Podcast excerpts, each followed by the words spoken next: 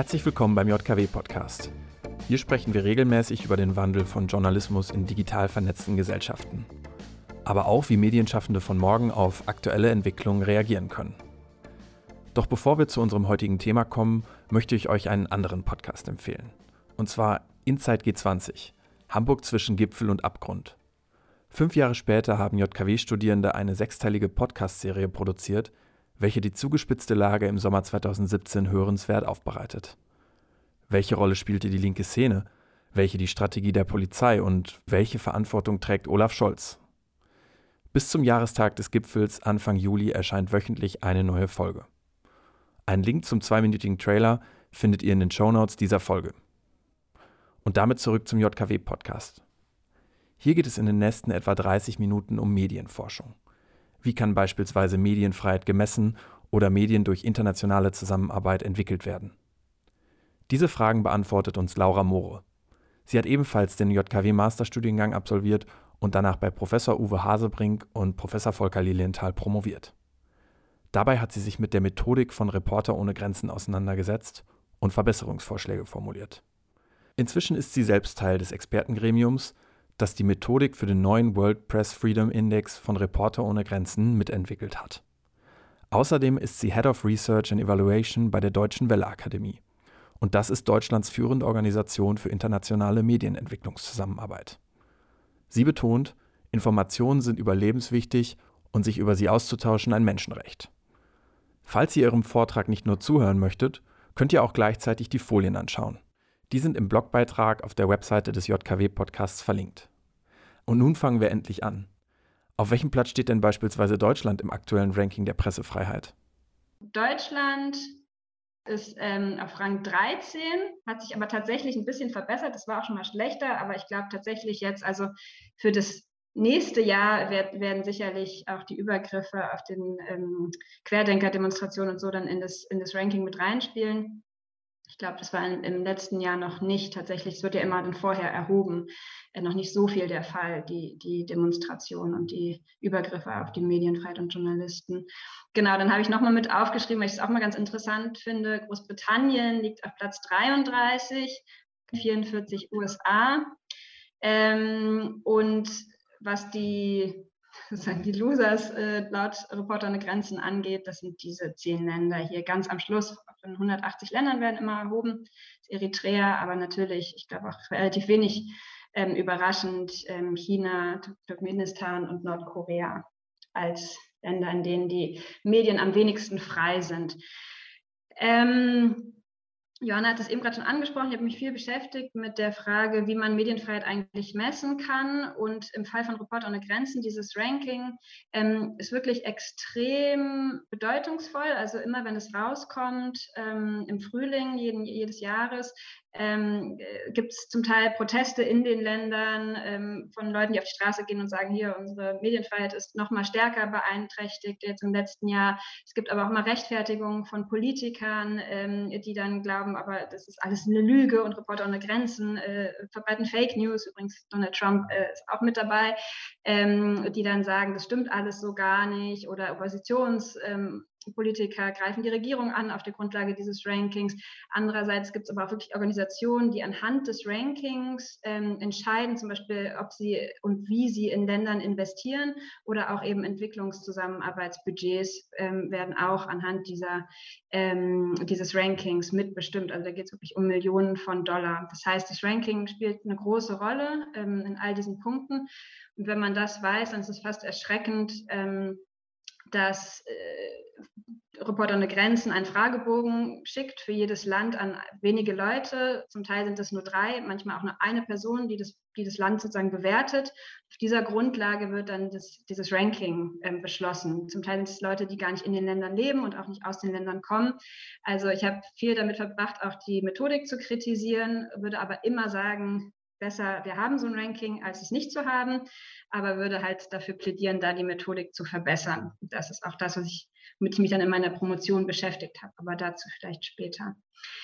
Genau. Ähm, die Medienfreiheit ist unter Druck weltweit. Sechs von sieben Menschen leben in Ländern, wo es keine freien Medien gibt. Auf dem afrikanischen Kontinent ist es sogar nur ein Prozent der Bevölkerung, ähm, die sich frei, dass sich frei informieren kann. Ähm, und die Tendenz ist, Tendenz ist wirklich seit vielen Jahren jetzt auch nicht erst seit der Corona-Pandemie, ähm, dass es eher schlechter wird mit der Medienfreiheit als besser. Ihr habt vielleicht dieses Foto auch ähm, mit ähm, schon oder kennt dieses Foto von dem ähm, von dem Equipment hier von AP.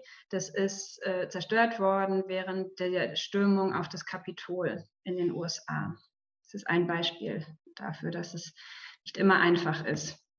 Genau. Ähm, Informationen können über Leben oder Tod entscheiden. Das hat sich nochmal ganz stark gezeigt, ähm, jetzt während der Corona-Pandemie, aber insbesondere ist es natürlich in in jeder Krisensituation ähm, der Fall, aber auch nicht nur in Krisen, dass ähm, Informationen einfach überlebenswichtig sind. Jetzt im Fall von Corona, wo es sich einfach sehr gut darstellen lässt, geht es natürlich um Informationen, ganz, ganz grundlegende Sachen wie, ähm, wo kriege ich Seife her in einem kleinen abgelegenen Dorf, vielleicht äh, irgendwie in Südasien oder ähm, wie sieht es aus mit Desinfektionsmitteln, wie kann ich mich überhaupt desinfizieren, gibt es Medikamente ähm, oder äh, sozusagen kann ich irgendwas tun, um mich vor Corona zu schützen. Vielleicht habt ihr es auch mitbekommen, dass ähm, zum Beispiel in Nigeria so ein großes ähm, Gerücht die Runde gemacht hat, dass man irgendwie Ethanol auch nicht nur in Nigeria, ähm, mehreren Ländern, dass man Ethanol trinken kann und dann ist man geschützt vor Corona, sind mehrere Leute dran gestorben.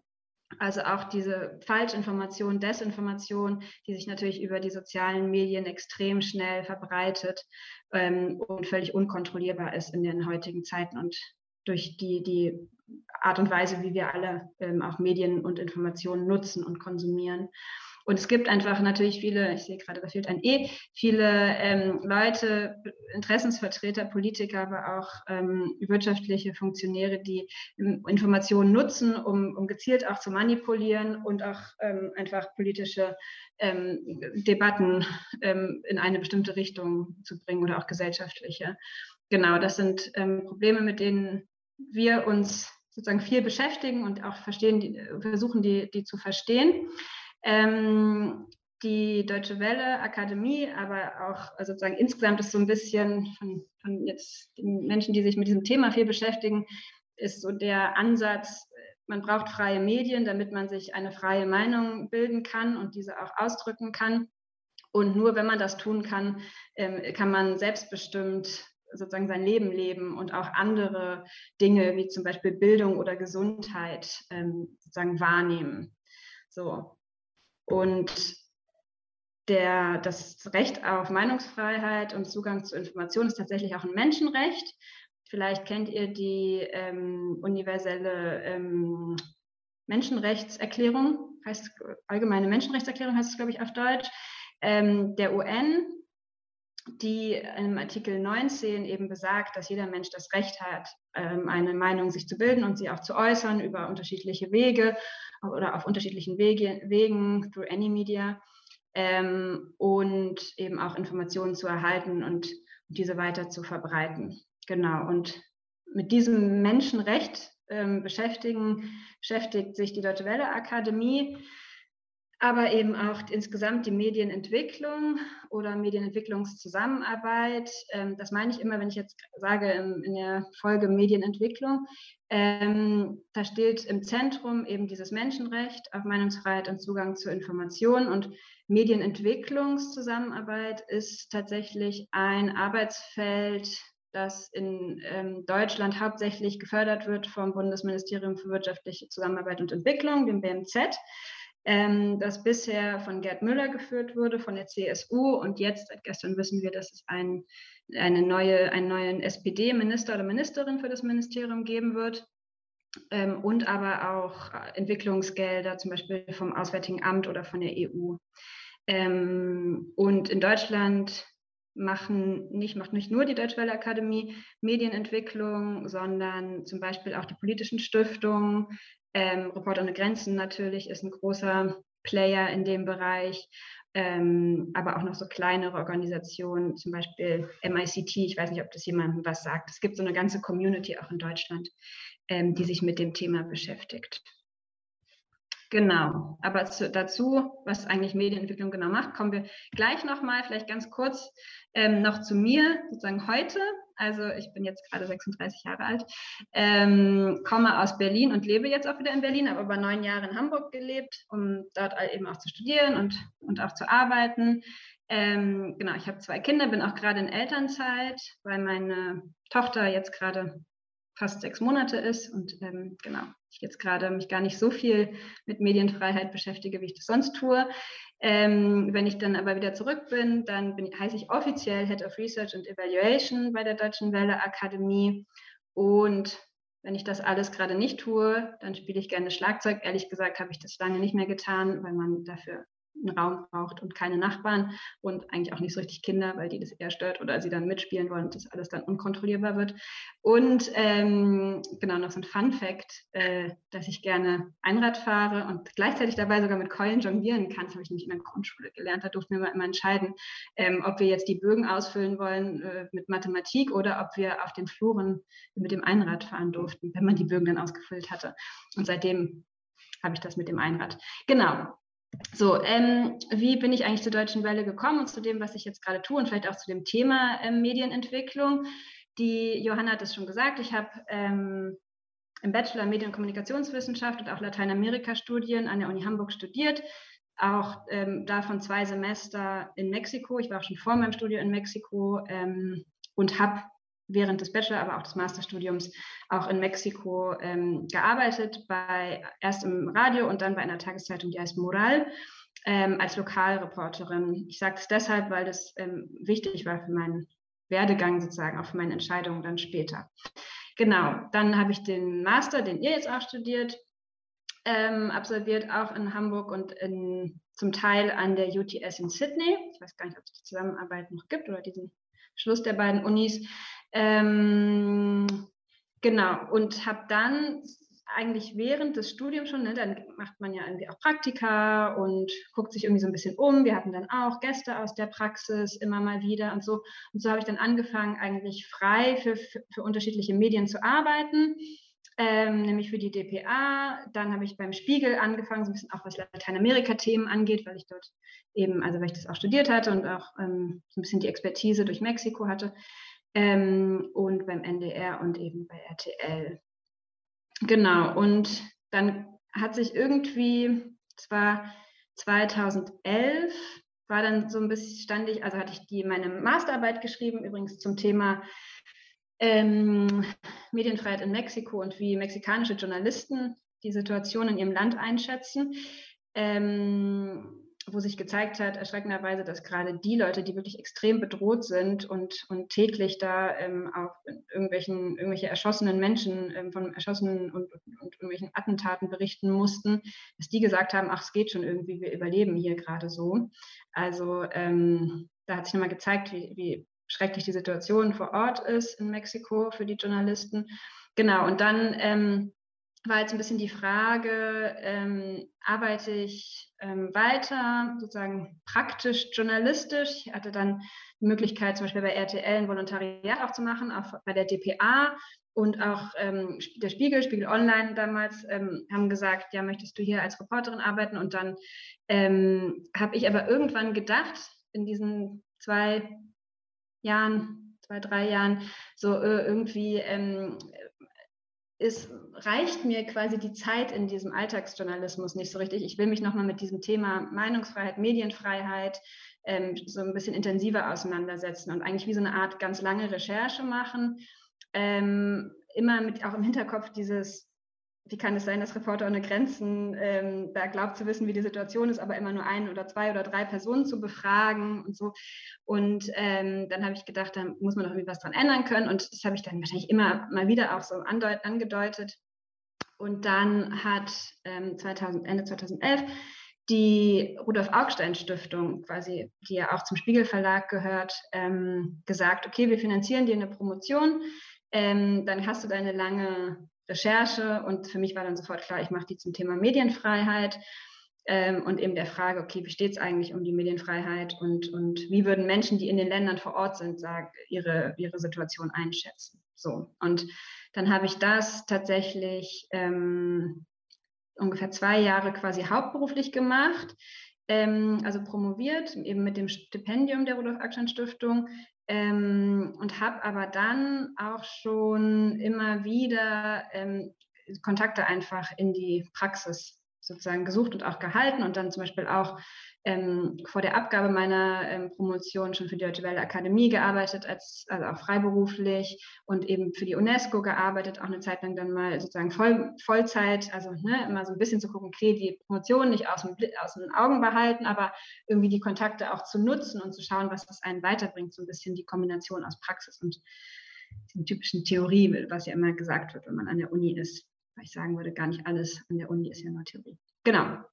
Ähm, und jetzt bin ich seit 2014 tatsächlich festangestellt bei der Deutschen Welle äh, Akademie, ähm, war dort ähm, erstmal Projektmanagerin und dann zuständig für das Thema Advocacy und jetzt eben leite ich den Bereich äh, Research und Evaluation. Genau, also noch ganz kurz, ähm, ich habe es eigentlich schon gesagt, das Buch, ähm, das dann jetzt veröffentlicht wurde im Springer Verlag ist eben das zu meiner Promotion. Da hieß ich übrigens noch Laura Schneider. Ähm, ich habe zwar nicht geheiratet und heißt jetzt deshalb anders, was, glaube ich, strategisch, ich weiß nicht, wie Volker Lenienthal das einschätzen würde, ziemlich doof war, weil, also jetzt heiße ich halt anders und wenn man jetzt mich sucht, weiß man halt nicht, wie ich heiße und so. Also gut, es, äh, es ist sozusagen meine Namensänderung äh, teilt vielleicht dann auch so ein bisschen dann meine, meine Uni-Zeit oder äh, diese akademische Zeit zu der jetzigen, was auch immer.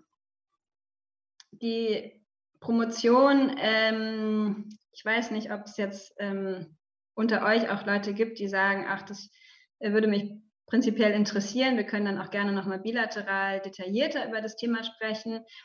Jeder ist natürlich anders. Für mich ähm, war es wirklich eine Chance, ein Thema sehr im Detail äh, zu verstehen und äh, auch zu, zu analysieren und äh, quasi aufzuschreiben. Ähm, das muss man aber ähm, irgendwie auch gerne machen äh, und auch da äh, mit einem Thema so viel Zeit verbringen wollen, weil es natürlich irgendwie auch anstrengend ist und gerade wenn man ähm, dann gleichzeitig irgendwie noch arbeitet oder ähm, äh, ja, es ist ja bei vielen so, dass man sich fragt, okay, wie kann man die Promotion finanzieren? Ähm, und viele müssen quasi dann auch parallel noch äh, andere Dinge tun und dann ähm, muss man sich einfach bewusst sein, dass das was ist, was viel Zeit braucht. Aber ich finde, was auch einfach sehr ähm, viel zurückgibt, weil man sonst, glaube ich, jetzt nie mehr im Leben so viel Zeit hat, sich mit einem Thema tatsächlich so zu beschäftigen. Genau, und eben die praktischen Erfahrungen und Kontakte währenddessen auch nutzen, ist einfach total spannend. Man hat ja auch eine Flexibilität, während man promoviert. Genau. Ähm, Volker Lehnthal fragte mich so ein bisschen vorher, oder ich soll noch mal was sagen zum Doktortitel und der Arbeitswelt. Ähm, kenne das aus den Flugzeugen, da wird dann manchmal gesagt, dass der Doktor an Bord und ich habe ähm, spätestens dann, also natürlich denke ich jetzt nicht so, oh ja, hier, aber ähm, natürlich denken alle, die jetzt nicht irgendwie in Journalistik oder in anderen Bereichen promoviert haben, denken erstmal so, Doktor, aha, okay, das ist Medizin. So. Und ähm, es ist natürlich, oder das habe ich auch jetzt gemerkt, ähm, auch beim, jetzt in der Arbeitswelt quasi, dass ähm, so die Titel natürlich in Deutschland auch nochmal eine andere Rolle spielen und wir die wahrscheinlich auch nochmal wichtiger finden, als es in anderen Ländern der Fall ist. Ähm, und ich denke, dass äh, in meinem Fall ähm, das jetzt schon immer wieder auch mal sinnvoll ist, ähm, zu sagen zu können, okay, ich habe tatsächlich in diesem Bereich äh, promoviert und mich damit viel beschäftigt. Ähm, ich sage es auch mal so ganz offen, ich glaube ehrlich gesagt auch, dass es für vergleichsweise noch relativ junge Frauen ähm, manchmal auch nicht schlecht ist, älteren Männern sagen zu können, äh, bitte nimm mich mal auch ernst. Äh, ich, so, ich komme jetzt nicht irgendwie hier so daher und glaube, irgendwas, das ist, es ist ein bisschen traurig, aber es ist tatsächlich so, dass man manchmal, also das dann so so, aha, Sie haben eine Promotion, was haben Sie denn da gemacht und so. Und dann ist es, glaube ich, schon so, dass es einem auch eine gewisse Art von Respekt ähm, die Frage, was man, ach so, ja, aber es ist tatsächlich so. Ähm, und ansonsten ist, glaube ich, muss man sich das überlegen, wenn man weiß, äh, man möchte als Journalist ähm, arbeiten, äh, muss man nicht promovieren, das ist ja ganz klar, wobei ich auch sowohl beim Spiegel als auch bei der DPA öfter mitbekommen habe, dass natürlich, wenn man ein spezifisches Thema hat oder eine, eine spezifische Richtung, im, inhaltliche Richtung im Journalismus, natürlich auch nicht schlecht ist, wenn man da ein, eine Spezialisierung hat und auch ähm, so, so, so, ein Experten, gewisses Expertenwissen in einem Bereich. Ähm, das, das, bringt schon relativ viel. Ich habe auch tatsächlich Promotionskollegen, Kolleginnen, die ähm, das, für die das dann sozusagen das Eintrittstor ähm, in Redaktionen war. Genau, vielleicht erstmal so viel dazu zur Deutschen Welle Akademie, also meinem Arbeitgeber und das, was ich jetzt ähm, tue. Ähm, genau, die Akademie ist Deutschlands führende Organisation für internationale Medienentwicklung, eben hauptsächlich finanziert vom Bundesministerium für wirtschaftliche Zusammenarbeit und Entwicklung. Ähm, da ist die Akademie auch strategischer Partner, das heißt eigentlich ein Großteil, ungefähr 85 Prozent der Entwicklungsgelder für Medien gehen direkt an die Deutsche Welle Akademie. Und ähm, die anderen werden auf die anderen Organisationen quasi aufgeteilt, die anderen 15 Prozent. Die Akademie sagt von sich, dass sie Medien entwickelt, Meinungsfreiheit fördert und damit Demokratien ähm, stärkt.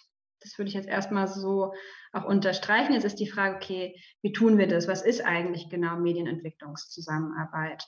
Und jetzt habe ich hier so ein paar Punkte aufgeschrieben, was für mich wichtig ist und ich glaube, was auch gut ist, das zu verstehen, wenn man sich vielleicht für, das, für den Bereich interessiert. Ähm, Medienentwicklung ist tatsächlich nicht Journalistenausbildung. Es gibt viele Organisationen, die sagen, sie sind in dem Bereich tätig, aber eher wirklich klassisch journalistische Ausbildung in anderen Ländern machen. Ähm, das ist jetzt mittlerweile so, dass gesagt wird, nee, Medienentwicklung ist tatsächlich ganzheitlicher. Also sie guckt auf das Mediensystem, nicht nur auf die Journalisten als Einzelperson, sondern auch ähm, auf die äh, Medienhäuser im Ganzen auf die rechtlichen Rahmenbedingungen, weil einfach gesagt wird, es bringt nichts, wenn man top ausgebildete äh, ähm, Digitaljournalisten hat, wenn ähm, das Internet blockiert ist und äh, die Journalisten umgebracht werden und so, dann bringt das irgendwie alles nichts. Deshalb ist es dieser systemische Ansatz. Es geht darum, Strukturen zu stärken, ganz besonders auch ähm, Strukturen von Partnern. Also es ist partizipativ. Als ähm, Deutsche Welle Akademie würden wir niemals in ein Land gehen, gehen ne, wie man, das klingt auch schon so schrecklich, und sagen, wir wollen jetzt hier, ähm, weiß ich nicht, eine Journalistenschule für Medienmanager oder eine, Me Schule für Medienmanager ähm, aufbauen, sondern es ist eher so, dass gesagt wird, okay, zum Beispiel Afghanistan ist jetzt zum Beispiel, ähm, wie ist die Lage in Afghanistan? Da würden wir erstmal zusammen gucken, okay, gibt es da Partner, mit denen wir zusammenarbeiten können? Dann würden wir sogenannte Sondierungen machen. Wir würden schauen, was, wie ist die Lage, was brauchen die Partner, was brauchen die Leute und die Medien ähm, vor Ort. Also es ist ein ganz, ganz starker Fokus auf Zusammenarbeit mit Partnern. Ähm, Genau, und eben dieses systematische sich anschauen, was gebraucht wird und dann strategisch vorgehen. Das heißt, wir entwickeln Strategien für mindestens drei Jahre ähm, und mit dem Geld des, des BMZ oder auch vom Auswärtigen Amt arbeiten wir eigentlich in, in allen Ländern mindestens neun Jahre. Das heißt, wir haben auch ein bisschen längeren Zeitraum, wo wir sagen können, okay, ähm, welche, was ist sozusagen realistisch zu erreichen als Ziel in dieser Zeit und das dann sozusagen strategisch zu verfolgen. Ähm, wir gucken, welche Wirkungen wir erzielen. Ähm, das machen wir auch durch Evalu Evaluierungen, die zum Beispiel in meinem Bereich ähm, liegen. Ähm, und es ist eben ganz wichtig, äh, Wirkungen können ja sehr vielseitig sein, sie können positiv sein, aber eben auch negativ. Und deshalb beschäftigen wir uns ganz viel mit der Frage, wie wirkt die Arbeit, die wir mit unseren Partnern zusammen machen? wie können wir messen, wie sie wirkt? Da kommen wir wieder zum ganzen Messthema und so. Genau, wichtig ist eben, dass ähm, diese Wirkungen auch nachhaltig sind. Da kommen wir wieder zu den Strukturen, also dass nicht in dem Moment, wo die Deutsche Welle Akademie oder die sozusagen die deutschen Entwicklungsgelder, da der Hahn, dem, der Hahn zugedreht wird, ähm, dass dann äh, sozusagen alles weg ist und ähm, sich da keine, keine Ergebnisse nachhaltig längerfristig zeigen. Und wir arbeiten in diesem Bereich Medien, ihr wisst es alle, selbst am besten. Es ist, ähm, ändern sich ständig Dinge, es gibt neue Technologien, diese ganze Frage der digitalen Nutzung und auch Verbreitung ähm, ändert sich ständig. Insofern müssen wir auch anders als irgendwie Leute, die Schulen bauen oder andere Entwicklungszusammenarbeitsthemen ähm, einfach ständig innovativ sein und neue Methoden entwickeln. So. Genau, die Deutsche Welle Akademie arbeitet in 65 Ländern ungefähr. Ihr seht hier in dunkelblau die Schwerpunktländer, die ähm, BMZ finanziert sind. Das sind sozusagen so ein bisschen unsere Hubs. Äh, in den Ländern haben wir in vielen auch Büros und ähm, Strukturen von der Akademie vor Ort, natürlich immer, also ne, plus natürlich die Partner, die eigentlich die Hauptarbeit machen. Und aus diesen Hubs ähm, arbeiten wir dann eben noch mit Partnern in anderen Ländern zusammen. Das sind die, die dann so hellblau sind, türkis oder was es ist. Genau. In also eigentlich allen Weltregionen. Ähm, aufgeteilt auch bei uns in, in, in ähm, Regionalabteilungen, also Lateinamerika, Afrika, Middle East, Nordafrika ist eine Abteilung, ähm, Asien, Europa. Genau, also Osteuropa ist es dann. So, und dann, ähm, ich habe schon gesagt, die MEZ, also die Medienentwicklung, ähm, setzt an am Mediensystem und wir als Akademie schauen dann halt, okay, wo drückt der Schuh sozusagen am meisten ähm, und wo ist es aber auch am realistischen, dass wir Dinge verändern können. Und dann gucken wir uns, bevor wir ein Projekt starten mit den Partnern, eben die politischen rechtlichen Rahmenbedingungen an. Wir gucken, okay, ist das Problem, liegt das Problem in der Qualifizierung der Journalisten? Gibt es vielleicht weiß ich nicht, ist das ganze digitale Thema irgendwie noch, in der, noch nicht in der Qualifizierung der Ausbildung und Fortbildung von Journalisten angekommen? Gibt es überhaupt Ausbildung von Journalisten in dem Land? So. Ähm, ein ganz großes Thema die wirtschaftliche Nachhaltigkeit, also die Frage der Geschäftsmodelle, die in Zeiten von Google und Facebook ja quasi wegbrechen, den traditionellen Journalismus und ähm, beschäftigen uns wirklich sehr, sehr viel mit der Frage, wie kann guter Journalismus, unabhängiger Journalismus finanziert werden. Und ähm, dann gucken wir auf dieses, was hier so ein bisschen ähm, kompliziert gesellschaftliche Teilhabe genannt ist, also eigentlich die Mediennutzer. Die Medienkompetenz ist ein ganz großes Thema. Ähm, haben Leute überhaupt Zugang zu Informationen? Können sie mit Medien umgehen? Können sie Fake News von oder Desinformation von ähm, äh, sozusagen verlässlichen Informationen unterscheiden und so? Also die Medienentwicklung setzt dann eben nicht nur bei den Medien an, sondern auch bei den Nutzern besonders. Genau. Wenn wir uns das angeguckt haben, dann haben wir quasi die Antwort der Akademie, ähm, sind dann unsere sogenannten Handlungsfelder, also sozusagen Schwerpunkte, die wir dann setzen. Das ist einmal, wie ich schon gesagt habe, Media and Information Literacy. Also ihr könnt hier unten immer einfach nur hingucken, das ist Medienkompetenz, ein ganz großer Teil ähm, unserer Arbeit, sogenannte Media Viability, die Nachhaltigkeit, die Finanzierung von ähm, Journalismus, dann eben Media and Journalism Education, die Aus- und Fortbildung von Journalisten in den ähm, unterschiedlichen Ländern. Dann haben wir ein Handlungsfeld, das Innovation for Dialogue heißt. Da geht es um neue Technologien, auch um neue Wege des Dialoges, konstruktiver Dialog, ähm, auch diese ganzen Themen Constructive Journalism und so, mit die wir viel, denen wir uns viel beschäftigen. Und als letztes ähm, ist das Thema Digital Rights, also quasi das Menschenrecht auf freie Meinung im Internet. Genau. Außerdem gibt es auch noch ein Filmteam. Also es ist, es gibt, die Deutsche Welle macht viel. Ähm, ein Beispiel ist hier jetzt zum Beispiel ähm, aus Libanon. Das sind ähm, zwei Bürgerreporterinnen, die wir zusammen mit unserem Partner vor Ort ausgebildet haben in einem Flüchtlingslager. Ähm, Shatila heißt es und die haben eine Plattform gegründet, ähm, wo sie aus dem Lager, da, also leben mehrere tausend Menschen, aus dem Lager quasi von Geflüchteten für Geflüchtete info, ähm, informieren. Ähm, die werden extrem gut, äh, ist diese, wird diese Plattform angenommen, die gehen rum, interviewen Leute, sind im Austausch, äh, man kann sich bei ihnen beschweren, wenn irgendwie, man kann aber eben auch Informationen, wo es zum Beispiel jetzt gerade ähm, Essensausgabe und sowas gibt. Genau, das ist das eine Beispiel aus dem Libanon. In Afrika ähm, in Kenia zum Beispiel ist ein ganz starkes, wichtiges Thema, ähm, eben was ich schon gesagt hatte, dieses Thema der, der Finanzierung des Journalismus, ähm, weil die, die, die Werbemärkte einfach sehr schwach sind. Ähm, und arbeiten wir noch viel auch mit, mit Radios und Lokalradios zusammen, weil Radio einfach immer noch eines der führenden Medien in afrikanischen Ländern ist oder in vielen jedenfalls. Hier ist jetzt noch ein Beispiel aus Asien. Ähm, wo wir viel mit lokalen Medien zusammenarbeiten, die vernetzen, ähm, wo es dann Austausch gibt von Inhalten und neue Formate. Ähm, und aber auch zum Beispiel ähm, haben wir jetzt mit Partnern ähm, dafür gesorgt, dass Medienkompetenz als Thema überhaupt in der Schulbildung vorkommt. Und ist jetzt zum Beispiel in Kambodscha in den Schulbüchern verankert, ähm, was echt so so, so ein Erfolg für uns war. Und hier ist Lateinamerika, ähm, wo wir sehr viel mit jungen Leuten, ähm, Jugendlichen zusammenarbeiten.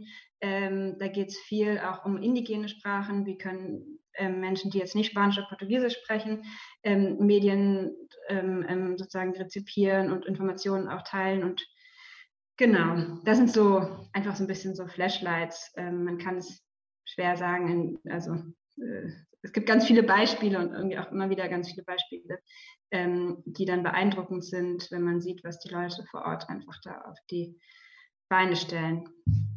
Genau, neben der Medienentwicklung ist die Deutsche Welle Akademie aber ähm, eine Organisation, die auch einen Studiengang hat. Vielleicht kennt ihr den auch, der heißt International Media Studies, ist ein Masterstudiengang. Außerdem ist die Akademie verantwortlich ähm, für das DW Volontariat also das, das internationale Volontariat der Deutschen Welle.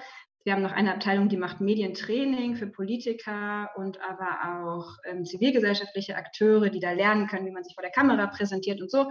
Und wir haben noch einen großen Bereich auch Bildungsprogramme. Das sind diese ähm, in 2015, als viele Geflüchtete zu uns gekommen sind, ähm, die Möglichkeit gegeben haben, eben mobil übers Handy ähm, Deutsch zu lernen.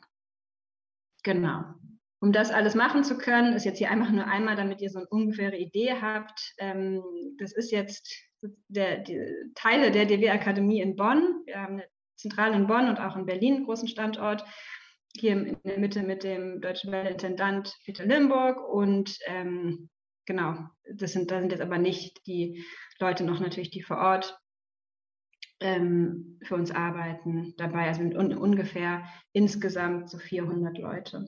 450 Kern, Kernteam ähm, sozusagen, plus dann immer wieder auch Freie und ähm, Berater und sowas. Das wichtig ist vielleicht auch noch, es sind nicht alles Journalistinnen und Journalisten bei der Deutschen Akademie, sondern auch eben tatsächlich Berater. Also es geht sehr viel darum zu beraten, in, was Strategien angeht, ähm, in Projekten und äh, natürlich auch Bildungsexperten, äh, Medienexperten. So. Genau. So, jetzt sieht sehr witzig aus. Ähm, damit wir diese ganze Arbeit machen können, braucht es bei der Deutschen Welle Akademie quasi einen Think Tank. Und äh, der, dieser Think Tank heißt Policy and Learning. Und in diesem ähm, Bereich liegt eben auch mein Team, Research and Evaluation, ähm, wo wir, jetzt kommen sozusagen die, die Dinge, ähm, mit denen ich mich dann in meiner täglichen Arbeit und auch mit meinem Team beschäftige.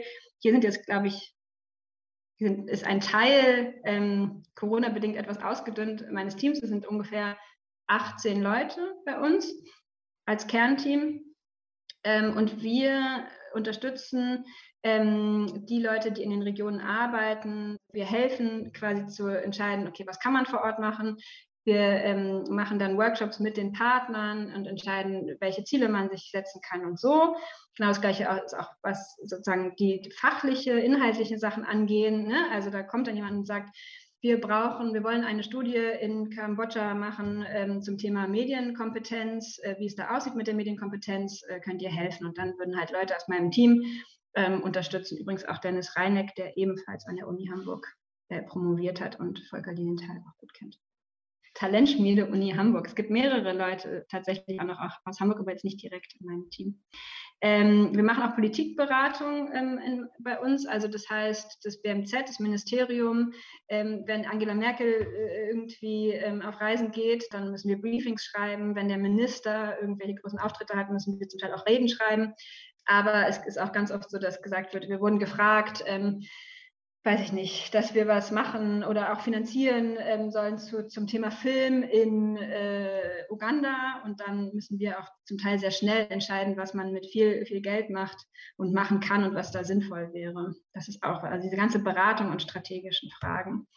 Wir machen auch alle Evaluationen, also eben genau nach, dem, nach den Projekten ähm, müssen wir Rechenschaft ablegen, nicht nur gegenüber dem Geldgeber, sondern auch gegenüber äh, irgendwie den Partnern und ähm, die Frage, was, was haben wir überhaupt erreicht, also auch für uns, für unser Learning, was kann man besser machen im nächsten Zyklus, ähm, was ist sinnvoll und was nicht. Das ist ein großes Thema bei uns. genauso wie eben die Wirkungsmessung, das hatte ich schon angesprochen, erreichen wir überhaupt das, was wir erreichen wollen ähm, vor Ort. Ein so ein Steckenpferd von mir ist tatsächlich das Thema Media Viability, ähm, was wir konzeptionell immer weiterentwickeln müssen, wo wir sagen, okay, ähm, auch mit der, mit der größeren internationalen Community, mit den Medienentwicklern aus Großbritannien zum Beispiel, da macht das BBC Media Action. In den USA gibt es äh, Organisationen, die sich mit Medienentwicklung beschäftigen, wo wir uns immer wieder austauschen. Genauso auch zu diesem Thema Medien, ähm, also Aus- und Fortbildung von Medien und Journalisten. Ähm, genau, alle Studien und so Forschung angewandt, da kommt es, ist diese angewandte Forschung, ne? also dass wir zum Beispiel sagen, wie kann man ähm, überhaupt herausfinden, wie es um die Nachhaltigkeit, um die finanzielle Stärke von ähm, einem Mediensystem in Myanmar steht?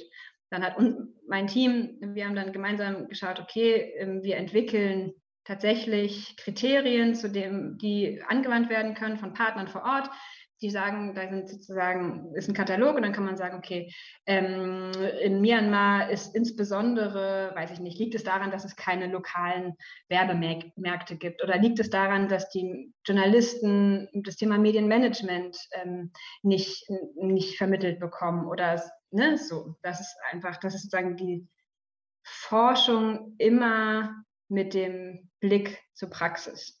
So und auch, ähm, weil es dort dann in den Momenten gebraucht wird. Genau, und ähm, es wird sich auch immer so ein bisschen zu uns umgedreht, wenn gesagt wird, äh, es benutzen jetzt hier plötzlich alle nur noch WhatsApp und keiner ähm, schaltet mehr das Radio an.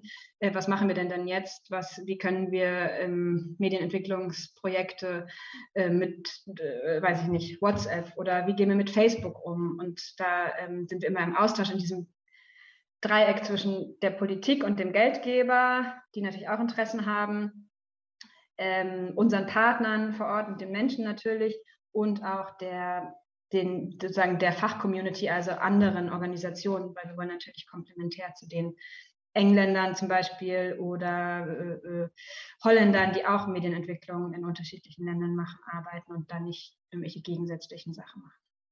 Genau. Das ist jetzt dieses Beispiel von diesen Media Viability Indicators, ein sozusagen Projekt, ähm, was wir gemacht haben, was ich gerade schon angesprochen habe, zur Frage, ähm, wie ist es eigentlich, steht es eigentlich um die ähm, Nachhaltigkeit und ja genau, von, von Mediensystemen, anwendbar für jedes Land. Insgesamt stehen eigentlich immer sozusagen vulnerable Groups, wie, wie, äh, benachteiligte Bevölkerungsgruppen im Mittelpunkt, also viel auch Frauen, viel junge Leute ähm, unserer Arbeit und genau, so versuchen wir die Situation oder ein kleines Sandkörnchen darin zu sein, dass die Situation der Medienfreiheit sich etwas verbessert. Oder wie Maria Rissa mal in einem Interview zu mir gesagt hat, we have to become activists in a battle for facts, for truth, for democracy. We have to become activists in a battle for facts, for truth and for democracy. Starke Worte von der philippinischen Journalistin und Friedensnobelpreisträgerin zur Mission der Deutschen Welle Akademie. Dies Zitat bringt nochmal auf den Punkt, worum es in der Medienentwicklungszusammenarbeit geht. Die Wahrung der Meinungsfreiheit, bestmögliche Voraussetzungen zum Austausch wahrer Informationen und dadurch mehr Demokratie und dauerhaften Frieden. Zudem sollen bei diesem Prozess benachteiligte Gruppen im Mittelpunkt stehen, denen sonst zu wenig Aufmerksamkeit geschenkt wird. Dank Laura Moore haben wir einen besseren Einblick bekommen, wie die Deutsche Welle Akademie dieses Ziel in mehr als 60 Ländern verfolgt, wie viele Menschen an dieser Verbesserung mitarbeiten und auch in welches Netz von verschiedenen Interessen sie eingebunden sind. Wer sich mit einigen der angesprochenen Themen genauer beschäftigen möchte, findet auf der Website des JKW-Podcasts einige Links etwa zu dem Beispiel der Media Visibility Indicators, der Promotion von Laura Moore zur Verbesserung der Methodik von Reporter ohne Grenzen oder einem weiteren Buch von ihr zur Medienfreiheit in Mexiko. Aber natürlich auch ein Link zu Projekten der DW Akademie sowie zum aktuellen Ranking von Reporter ohne Grenzen. Und damit sind wir am Ende des heutigen Podcasts der Journalistik und Kommunikationswissenschaft Hamburg. Beim nächsten Mal geht es dann um RUMS, ein Startup für eine neue Form von Lokaljournalismus. Ich bedanke mich fürs Zuhören, sage Tschüss und bis zum nächsten Mal.